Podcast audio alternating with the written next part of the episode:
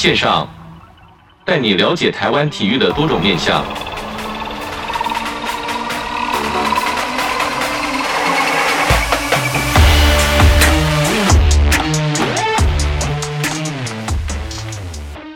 体育线上带你了解台湾体育的各种面向。Hello，各位听众朋友们，大家好，欢迎收听本周的体育线上，也是这个今年度的第一集的体育线上。我是子敬。听到子敬这个名字呢，可能或许大家会觉得有点熟悉。那熟悉的原因是因为我们这个节目呢，就是扩大了，今年扩大了。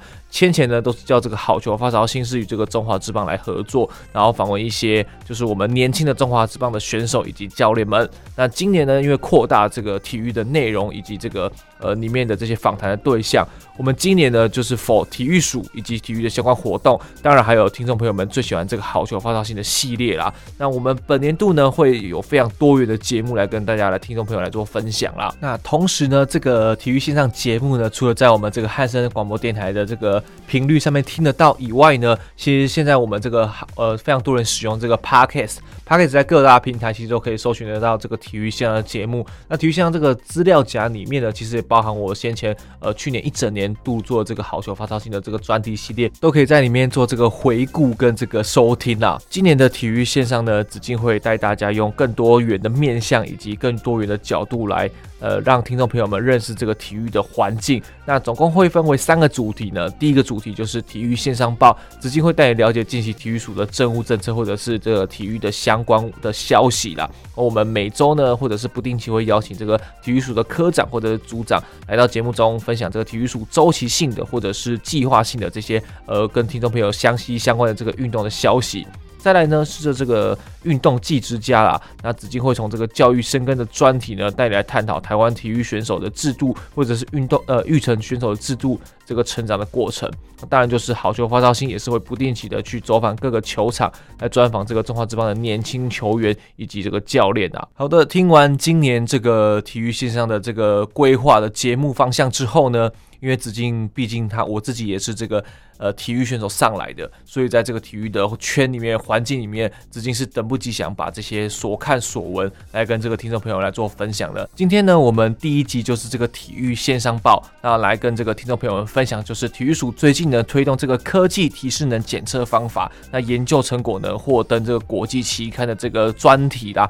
那很高兴呢邀请到两位非常专业的人士。前半段呢，我会带大家来听听这个杜世娟科长，他的来历呢就是体育署全民运动组的。科长，那他也跟我们简讲解这个计划的内容，以及这个如何去实行，以及到哪边去实行。那再来第二位呢，是邀请到这个国立台湾体育运动大学的邱文玉副教授来跟我们分享说，除了这个体育署举办这个科技体适能检测方法之外呢，在我们一般日常生活中，可以在哪个哪些地方，或者是哪些学校单位里面，可以看到这些呃一般的这个体适能。我这边跟大家分享一下，一般的体适能跟这个科技体适能方法是有点不太一样，两者之间呢是。有什么样的差别？就有两位的老师来跟大家来做解答了。截至一百一十年底，这个科技提示能检测的这个方法呢，已经有了这十八万民众的亲身体会，那并有并经由这个各项的检测来印证这个实验的结果。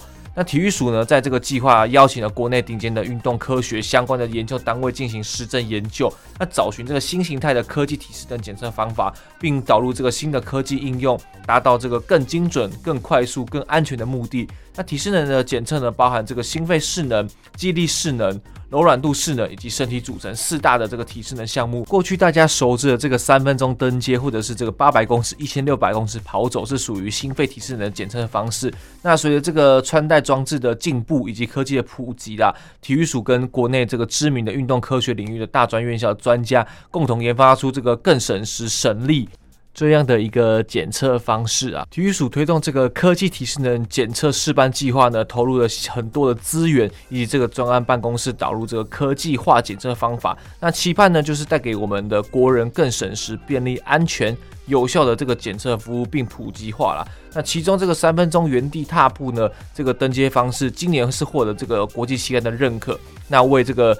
预预测心肺势能提供多了一项的新选择，更期望这个逐年邀请这个国民运动中心啊、医疗院所或者是这个运动医学的这个研究单位、学校运动服务的厂商等这个单位的加入这个研究的行列。那今年呢，其实呃，应该说不能说今年一百一十年，去年已经有十八万人次这个非常高品质的这个服务体验。那今年呢，体育署携手这个全民健康体适能，期待这个今年会更创佳绩。马上呢，我们就邀请到个。个全民运动组的杜世娟科长来跟大家讲解这是什么样的一个计划。OK，我们今天很高兴邀请到这个体育署的全民运动组的杜世娟科长，杜科长你好。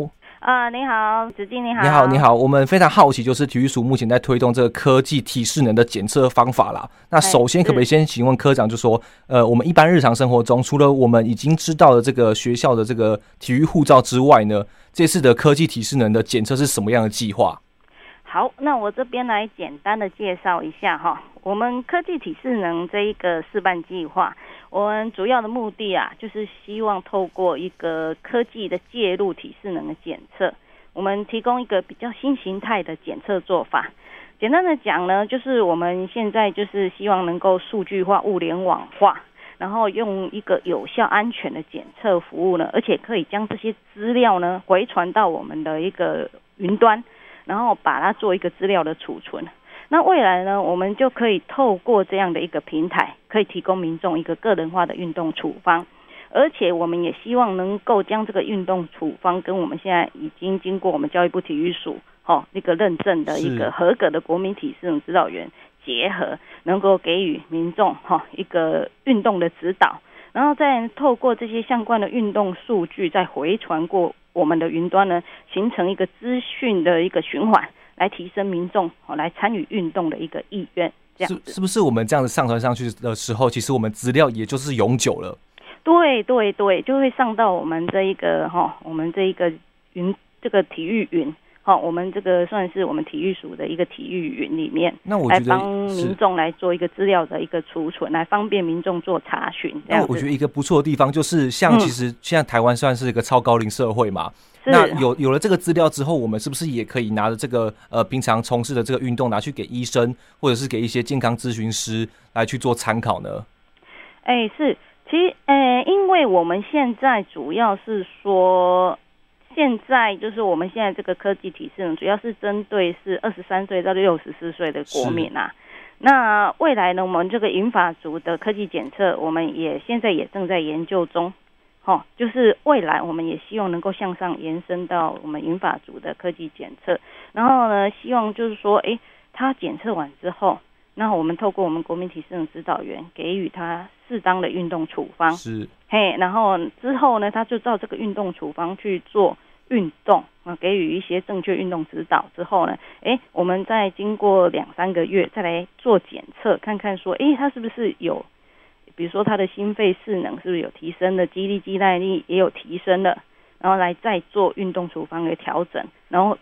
最主要就是要协助民众来建立规律的运动习惯。感觉这个这个技术、这个科技导入到我们就是现在政府在推这个长照二点零，或者是之后可能三点零、四点零之后，感觉是一个蛮好的帮助，对不对？对对对，没有错。其实我们跟这个卫福部的一个国那个国民健康署也是有合作，都有平行的合作。对对对，我们就是我们像我们国民体适能指导员也会进到他们的场域。比如说，他们一一些社区关怀据点啊，哦，那去做一些运动指导。那当然，在运动指导之前呢，我们当然是希望，就是说给予他们检测。那现在就是说，未来银发的科技体适能这一段啊，我们现在就是也差不多在研究。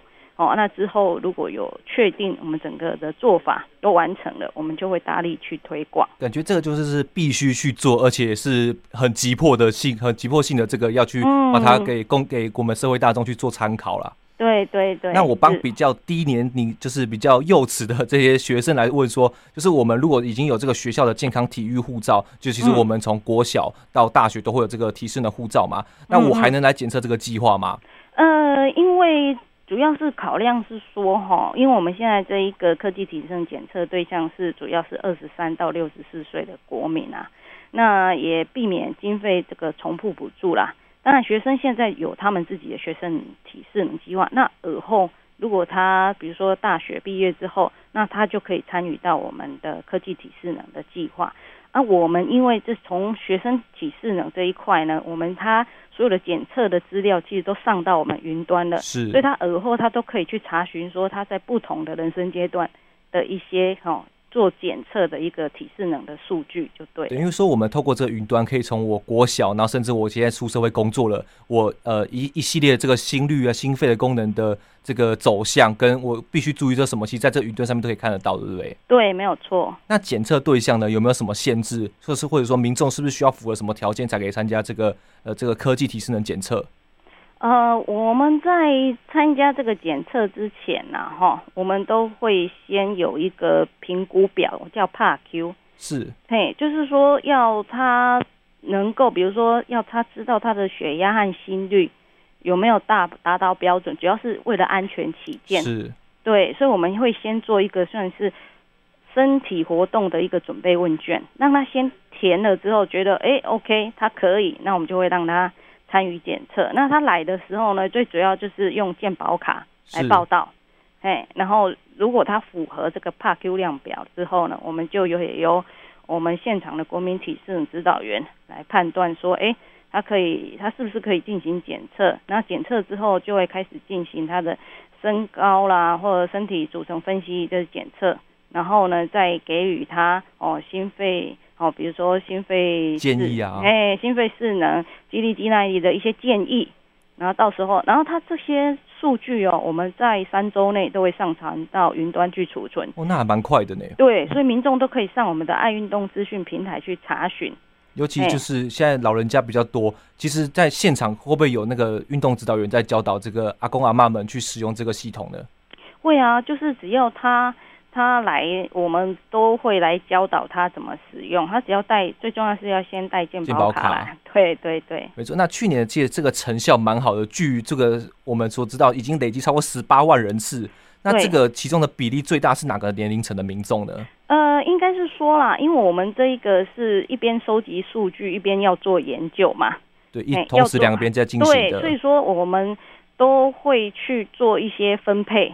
是，所以说各个年龄层的民众哦，男女性别这些我们都有去做分配，那才才方便说啊，以后我们收集来的数据来可以是不是有可以做到常态分配，然后来做研究的时候可以提供给我们的一些学术单位来去做研究，所以我们是有先做分配，是就是不同的年龄层其实就是两边一起进行的啊。对，对，对，对，然后等到下一个年度的时候，其实就我们就会比较好抓方向，说呃哪一个年龄层的民众或许是最最急迫需要的。对，没有错，没有错。那其实大家会常常看到这个邻里活动中心这个呃公园啊，都会有一些辅导员。其实他们也、嗯、我也看过他们穿过背心，那他们帮那个叔叔阿姨他们量呃血压、腰围之类的，这个跟我们的计划看到的是一样的吗？哦，我们就是我们的面向其实是更广，更广的。对，因为我们会透过那个穿戴式的装置啊，因为现在大家都会用穿戴式装置嘛，然后来抓取，比如说三分钟原地抬膝的一些心跳数据，而且呢，我们会透过我们云端的技术啦，哈，来帮民众抓他的心肺耐力。那这个部分的研究其实是我们台湾首创。而且是有经过我们国际期刊的认可，是，所以这个都比我们往年在做的检测方式的一个信效度哈，都还要高。就是算合理的。对对，而且我们还有量民众的握力，握力，嘿，来就来推估他的肌力。像以前要做什么一分钟仰卧起坐哈，那个负担太大了。对，有些民众看到说啊要做那个就却步了。那我们现在就是说，希望能够把这个科技体智能推广，原因就是用比较有效率或安全的方式，让提高民众的来参与，而且还有一个护背式的体前弯来推估它的柔软度。是。那另外就是说，我们刚刚有讲，就是说我们有个身体组成分析，是还可以去测量到民众不只是身高体重哦，最重要是他的肌肉量、体脂率。这个这些的部分，让民众有更比较精准的一些数据的参考。那也透过这个呢，让民众可以去了解说，哦，他的各项的体适能的状况。然后可以做什么，然后再透过现场的国民体适能指导员给予他一些运动处方的建议，好，让他去更能够掌握他自己的一个身体的最近的身体状况。对对对，然后然后去做一些比。适合他的运动，然后获得更好的生活品质。那我们到了这个检测站，除了就是刚才科长说的要做一个评量表之外呢，嗯、那做完评量表之后，就是要记得带健保卡啦，要带健保卡去登录。然后，呃，做完这个健保卡登录之后，然后做一些呃量表评估。那之后的流程呢，有没有需要注意什么的？啊，之后你就依照我们的现场国民体适能指导员，就听从他，哎，听从他的指示。然后你就可以哈来开始做一些检测，是，哎，对。那如果我们把这个角色转换到这个检测站，我很好奇，就是这个检测站是什么单位去可以去设这检检测站，或者是说这个运动这个辅导员是从哪边来的？哦，检测站哈，原则上我们没有特别说啊是什么对象，可是呢，因为我们要求说它的数据还有对民众服务的水准一致哦，因此我们在检测。站的一个能力和资格是有进行一个标章的认证。第一个必须要通过我们本署认证的国民体适能指导员来担任检测活动的规划。是。那再来呢，就是它的检测仪器啊，也都必须要符合我们科技体适能检测器材标章的规范。是。你你要符合这两个的话呢，我们就会给予你一个给科技检测站的一个标章。标章。嘿，对，这样方便民众做辨识。知道说哦，这个是经过教育部体育署规范的，是，所以他来这里做这个科技科技体适能检测，他可以放心。其实我们也看到很多常常就是呃呃，或许以前是体育选手，那他退下来之后，其实对这个方面的专业其实是有的。那他们去考取这个服务员之后，嗯、然后创立这个检测站，其实也是变相的，就是说，呃，服务这个社会大众，然后也贡献所长嘛，对不对？对，其实我们就是希望是说，哦，呃，推这个国民体适能指导员哈，他就是可以以而后呢，我们就有这个科技体适能检测站，然后他可以去做服务，然后呃，然后之后呢，也可以就为民众做一些运动的指导，其实也就是一个就业。算是一个就业管道的，是变成呃体育署这边开了一个循环啦，让我们这些呃曾经是运动员的，其实有多一个管道可以去呃不只是服务社会大众，也可以贡献自己的所长。没错没错。那我今天是如果今天想要设这个站的话，拿到这个标章，体育署有没有提供什么管道或者是呃补助或优惠呢？哦，我们一般来讲，其实如果啦哈。像科技体适能检测，如果你自己啦哈，在民间或者是国民体适能去检测哈，一次其实有时候还要花一千元。是。那我们体育署为了要推广我们这个科技体适能检测哈，针对每一位民众，每一年可以免费检测一次。那我们就是一次补助，就是给检测站两百五十元。是。对，所以民众只要去凭他的健保卡到合格的科技体适能检测站。进行检测，他就可以每年可以获得免费检测一次。是。那因为预算有限呐，哈，所以我们大概每年会，好像今年哦啊，未来明年应该也会提供十万，哦，十万位的民众来进行免费的检测。这个深度啊，嗯，对对对，那算是那对检测站来讲，那每一位检测的民众他就有一个两百五十元的收入。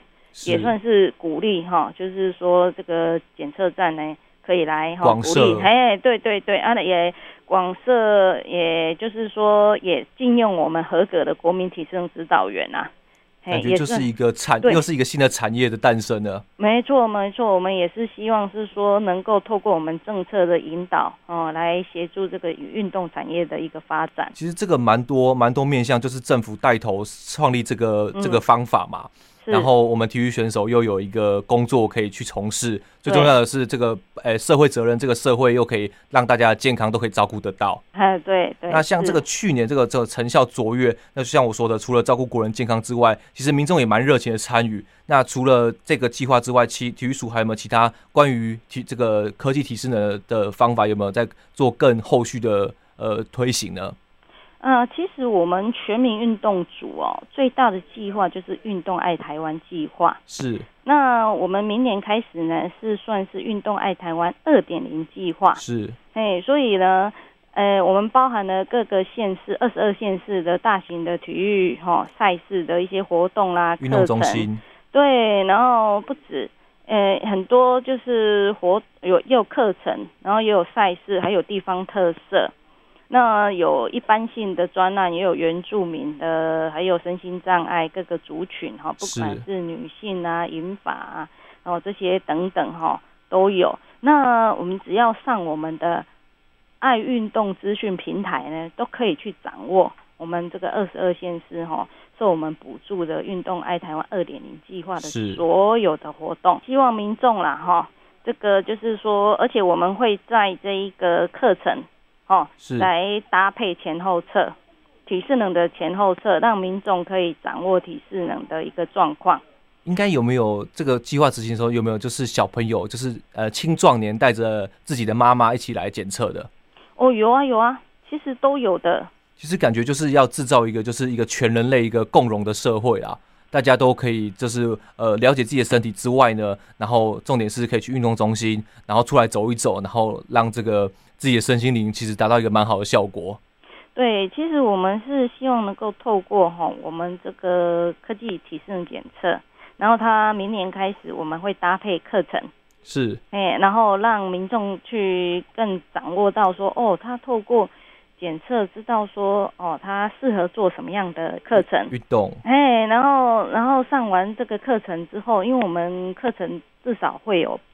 八周嘛，是至少会推八周。那每个每个礼拜呢，会有一百八十分钟的一个课程，让民众参与。然后之后呢，才会又会帮民众做后测，体适能后测，没错，让他知道说，哦，原来我真的参与了这些哦那个课程之后呢，诶，我的整个体适能的状态是有提升的，然后就可以加加深他愿意在持续的运动的一个。哦，规律运动的一个建立的意愿，我觉得这个很重要的点就是这样，其实也是让我们这个医疗负担其实是降下降蛮多的。我们今天如果都有一个比较强健的体魄，其实我们就不用去呃，我们说比较不好一听是说浪费健保啦。不过就是我们我们尽量不要去造成这个健保的这个资源的浪费。呃，其实运动也不只是促进健康，而且运动也会让哦脑内啡。就是会分泌脑内啡，让你会更快乐，心情也蛮好的。对，运我们希望能够透过运动健身来建立快乐的人生。那我们听到这边，我们帮这个听众朋友来来这个整理一下，就是我们所有我们上述讲讲的这些，其实在这个呃爱台湾这个网站就可以看得到，对不对？爱运动资讯，民民众可以上网哦，打爱运动，爱就是那个英文的小写的爱，爱运动就可以查询到。我们就会来到我们的这一个哦那个官网来查询。不管你今天在二十二县市的哪个地方，都可以看到相关的课程跟相关的检测站的地方在哪边。对，好，那我们今天非常很开心邀请到这个体育署全民运动组的杜科长来到我们节目中，来跟我们讲解一下这个运动科技这个体适能的检测方法啊，谢谢科长。听完了这个杜科长跟我们精辟的解说，这个体育署试办的这个计划，听相信听众朋友们有一定的了解了。那我们这边休息一下，马上下半段我们邀请到是一对于一般民众的这个体适能检测方法，我们邀请到的是这个台湾体大的邱文玉教授。那我们休息一下，我们马上回来。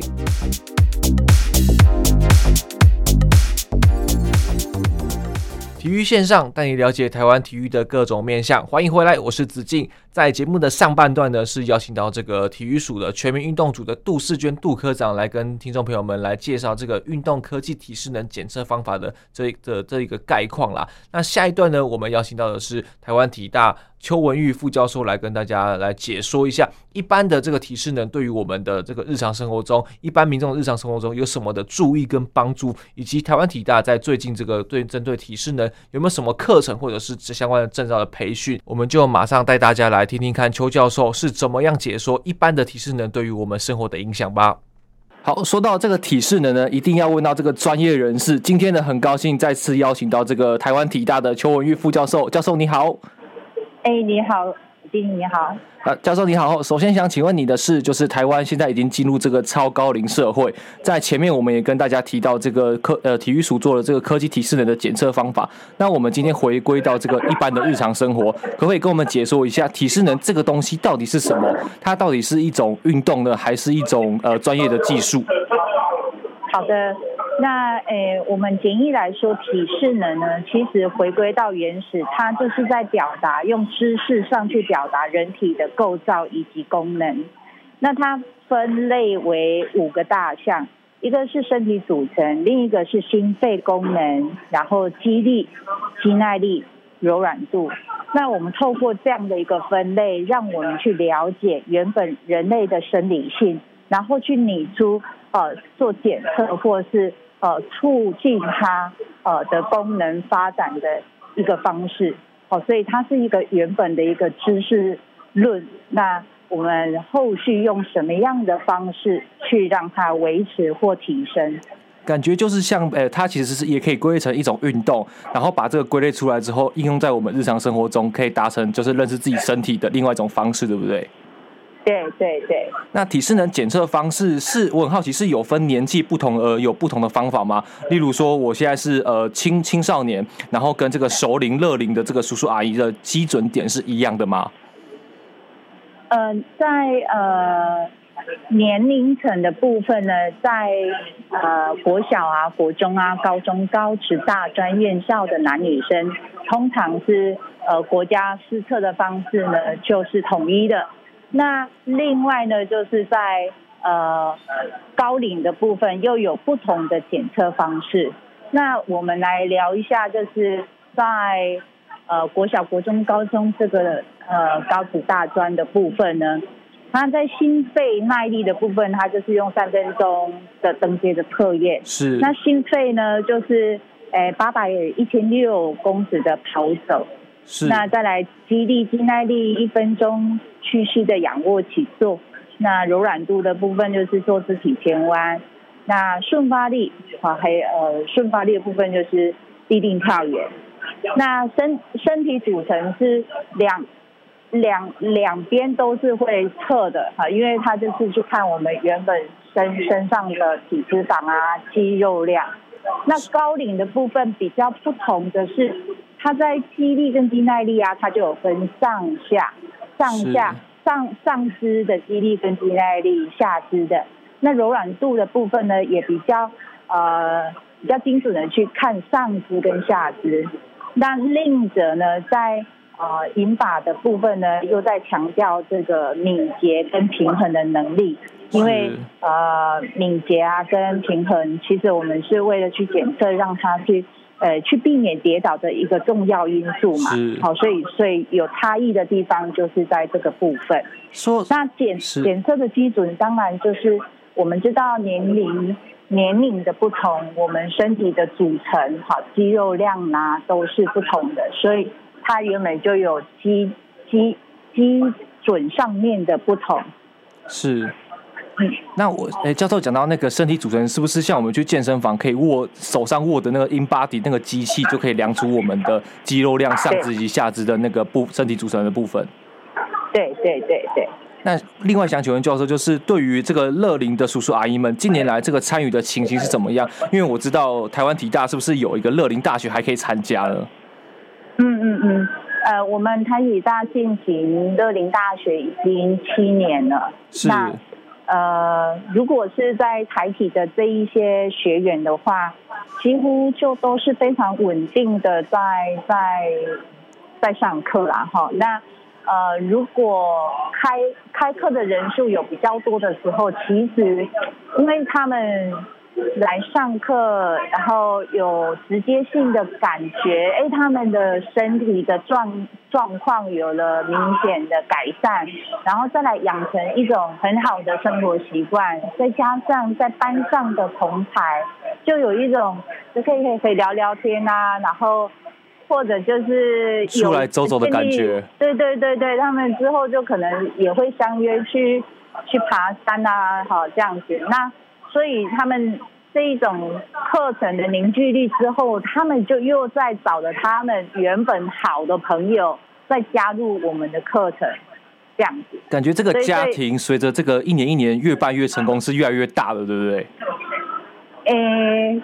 越来越大，可能又会再回归台体大的整体的呃空间，好，然后跟师资上面去做规划，是这样子。那在这几年，其实我们呃至多就是有开两班，那一班呢，因为呃有一些课程哈，例如说瑜伽课啦、皮拉提斯啊，好，这个空间上面的话呢，呃会需要比较大的空间。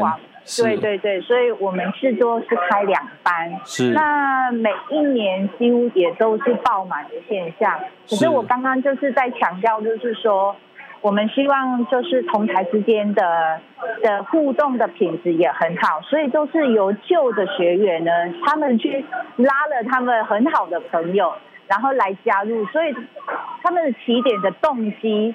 跟呃跟那个同学之间的感情，其实因为那是他们的好朋友嘛，所以加入之后呢，其实就整体的班级的那一种运动的动机也好，或者是相处的很好的模式也好，就都会趋向是很很愉快的。感觉应该是比大学生还好带啦。哦，对呀、啊、对呀、啊，因为他们也都是非常。在生活上是非常资深的。是，那为什么会这样问呢？就是因为这个近年来这个健康意识抬头啦，然后乐龄长辈也都是像教授讲的，有渐渐走入室外，然后同学间拉着同学一起来。那但是谁来带他们？就是要有一群像教授这个专业的老师。那教授想请问你的是，学校端这边是不是有培育相关的证照或者是师资？能跟我们介绍一下？在台体大呢，我们有计划。跟专长这两个部分是在在体育系在进行的。那计划呢？呃，我举一个例子，就是高教生跟。是。那高教生跟这个，呃，它算是比较中长期性的计划嘛，就是执行都是为期三年、四年，然后每一年下去。做哈，那体育系呢，在这个高教深耕呢，就有为了这个银发族去去专门的计划。那这个计划的内容的方式呢，我们就一样是在校园里面开开运动课程。那我们就是培养呃学生，培养学生能够去开。乐领的运动课程是，可是可是诶，在银法族这个区块，其实师资要有一定的、一定的这个经验，没错。对，那因为乐龄大学这个计划，我们体育系也有很资深的教师，所以我们就会配合老师，好，然后去去去。去连接学生，对对。对对，然后呃，用长的时间下去下去让他产产生经验，好，然后有老师去从旁呃，就可以实时的去跟他说，哎，遇到什么样状况的时候，我们要做什么样的课程调整的方式，是。下去下去执行是。对，可是，在学生端当然要慢慢来啦，还在努力中。呃，班年龄的这个运动员，呃，来运动的人，其实还是有很大的差别。呃，对对对，所以所以我们在他的大学的期间，我们是尽量让他能够见习，然后试着试着可能三分之一三分之一的参与其中，然后试着下去带。可是你要。你要说他能够在这个这个大学期间有有有三分之二的能力的话，其实我们是觉得其实他还是需要时间的。然后呢，再加上证照，是证照的部分呢，我们体育系有一个健身运动专场，那这个专长是否一年的学学学分？那我们就从从这个健身运动专场有去挑选学生出来，好，然后就是做我们刚刚所说的这一些见习，然后试着做教学的这一块。那另者呢，在下学期的嗯、呃、某一个月，那我们就会去连接，是去呃去连接那个课程的部分。国内的证照，是国内的相关健身的证照，所以他们在这这一个健呃这个专场一定会成就一张相关健身的证照，那也可以提升他们在专业性上面的这个。这个条件是跟听众朋友分享，因为我自己本身就是这个台湾体大体育系毕业的啦。那当初我在想这个题目的时候，一直在想说哪一位教授可以来帮我帮大家解答这个体适能检测方法。那马上就想到这个邱教授，邱教授刚好也是直进大学的时候老师。那像教授刚才讲的，就是有带学生来呃引导我们。这个其实当我记得当初上课的时候也有一个助教吧，助教也是协助协助老师来教我们这些体适能的相关，应该就是这个东西嘛，对不对？是，嗯嗯嗯。那这些优秀的同学，当然包含教授你啊，在教学或者是检测上，有没有遇到什么特别的经验？像是在这个检测过程中，叔叔阿姨可能觉得说，哦，这个好难，这个不会，就我实际上检测起来，啊，他其实成绩非常的不错。有没有遇到这种比较呃比较反常的状况呢？呃，有，可是我们看起来就是，呃，台湾的这个长辈们啊，其实都比较偏谦虚啊，好，然后呢，就是也。就是因为我们在做检测的时候，就是一大群人的概念，是。好，所以所以他们就会有一点害羞，所以就都会先表达说啊，这个这个我不行啊，啊然后啊，其实这边跳了，我我被跳了，测测出来不错的时候，他才又在家讲说啊，有啦，我和朋友其实都有去爬山呐，好这样子，他们就会。诶、欸，应该这个脸上的表情，脸上表情跟笑容，应该侧前跟侧后应该都差很多吧？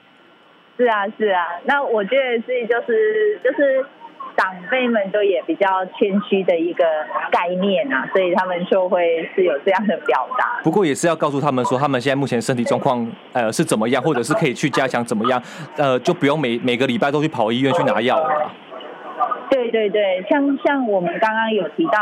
像乐龄大学啊，是这些长辈有还有一次我印象非常深，有好几位我们在进行圣诞晚会结束的时候啊，然后就在那边聊聊天嘛，他们就说哇，他们其实以前啊需要吃什么药什么药，其实现在早就已经没有在吃药，然后再来。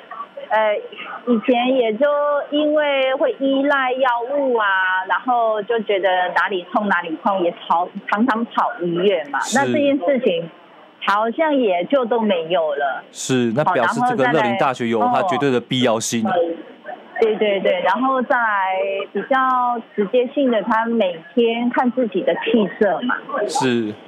那他们也觉得哇，其实也有越来越年轻的现象。那其实我们的生理是会逐渐老化，每一个人都是公平的。可是，在你有安排运动在你的生活里面的时候，其实心理的状态。就会是越来越年轻，越来越年轻。那其实这个就是我们想要走的方向。没错，没错。那最后要询问教授，就是可不可以用简单的几句话告诉我们的听众说，体适能对于日常生活的重要性呢？就今天已经不包含，就是也包含这些呃长辈们，那我们自己一般这个首领的日常生活中的重要性。嗯，好，那。生理的品质呢，其实在在的影响每一个人在当下行动的效率跟心情状态，所以我们要负责照顾自己身体的责任，那也包含了饮食的选择，还有运动的生活化。是，那这样子才能够有好的习惯去造就每一天的生活，就都能够趋向美好的。所以这个是我对，就是整体就是。呃，我们去看体智能这一个这一个知识的生活化的诠释，这样子。是，那今天很非常开心，就是再次邀请到我们这个台湾体大邱教授来到我们这个节目中分享。教授，谢谢你哦。